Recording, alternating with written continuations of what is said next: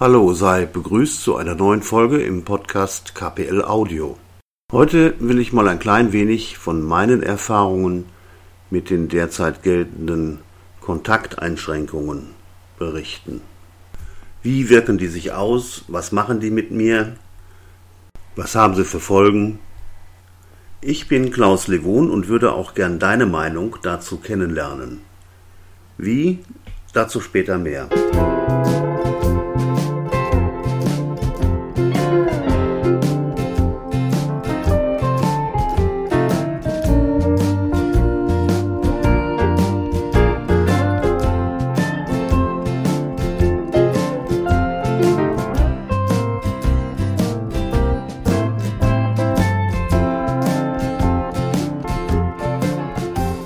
Ja, was bewirken die Kontakteinschränkungen nun genau? Bei mir zum Beispiel ist es so, dass ich in verschiedener Hinsicht qualifiziert bin für die Zugehörigkeit in der Risikogruppe, so nennt man das, glaube ich.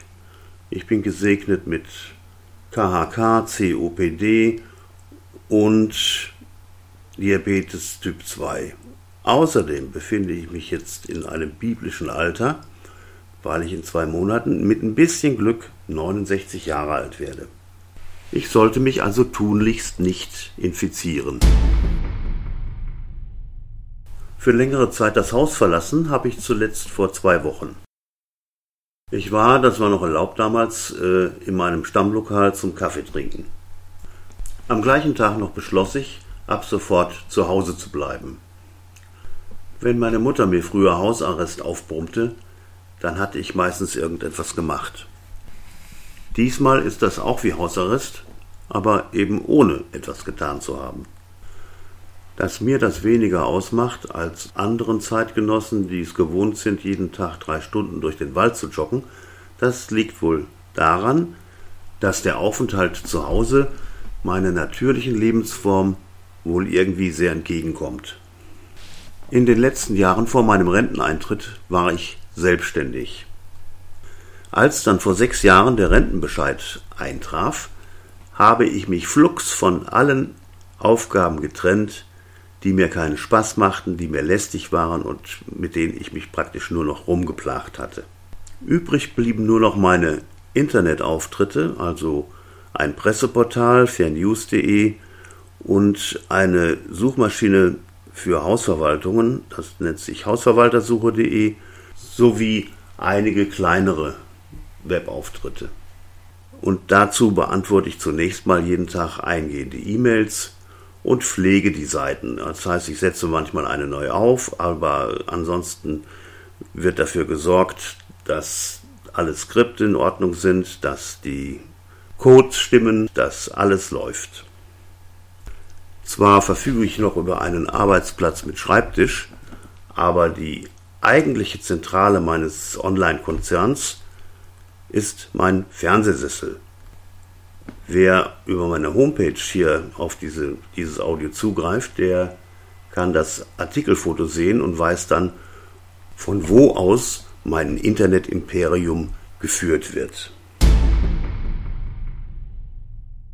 Jetzt solltest du eine ungefähre Vorstellung davon haben, was ich tagsüber so treibe. Ich schätze mich glücklich, dass ich in dieser Situation, in der wir uns alle jetzt befinden, keine Hilfen beantragen muss oder irgendwelche Überbrückungskredite. Denn Online-Geschäfte sind ja nach wie vor uneingeschränkt möglich. Abgesehen von dem selbst auferlegten Hausarrest habe ich also keine Einschränkungen zu ertragen wohl aber eine Beeinträchtigung des Gemütszustandes zu konstatieren. Ich kann wirklich nicht behaupten, dass das spurlos an mir vorbeigeht und mich kalt lässt. Wenn es an der Haustür klingelt und draußen ein Paketbote steht, dann nehme ich dem ganz vorsichtig das Paket ab, gehe damit zurück in die Wohnung, lege das Paket hin, wasche mir sofort die Hände aus lauter Angst, der DPD-Bote könnte mir irgendein Virus mitgebracht haben. Läuft der Fernseher, dann stört es mich, dass alle Programme voll sind mit Sendungen über die Corona-Krise.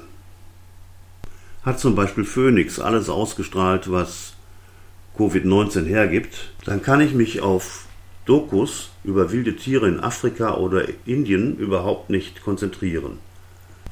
Vielmehr erwarte ich genau jetzt die neuesten Infos über die Corona-Krise.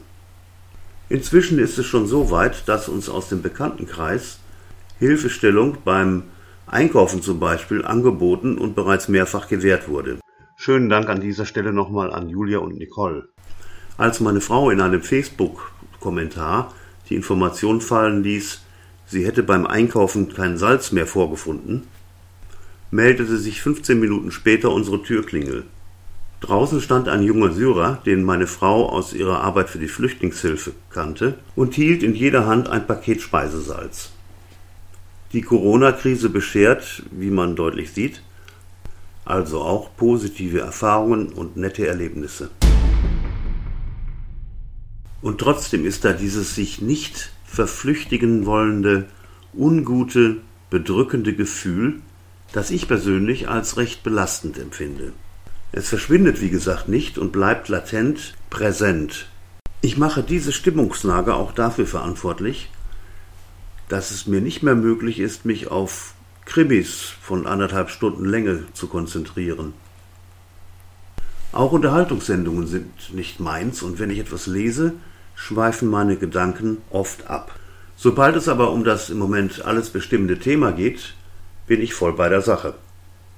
Gewundert habe ich mich darüber, wie schnell und entschlussfreudig unsere handelnden Politiker alle möglichen Hilfen und Unterstützungen beschlossen haben. Ich selbst habe mehrere Jahrzehnte lang bei Banken gearbeitet und war lange Zeit mit der Bewertung von Kreditanträgen befasst. Darum habe ich kein Verständnis dafür, dass man jetzt unbedingt die Hausbanken ins Boot holt, wenn es um die Abwicklung von Hunderttausenden Anträgen geht. Nach meiner Ansicht wird das die Programme gehörig ausbremsen. Aber gut, was weiß ich schon. Und so sitze ich also mit gestörter Gemütsverfassung im Hausarrest, habe immer die neuesten infizierten Zahlen im Blick, vergleiche die Todesfallraten von Deutschland und anderen Ländern und hoffe darauf, dass du mir mitteilst, ob du vielleicht ähnlich tickst oder ob ich überreagiere.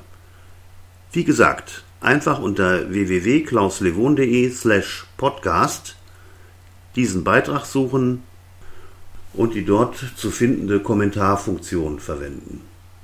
Bis bald.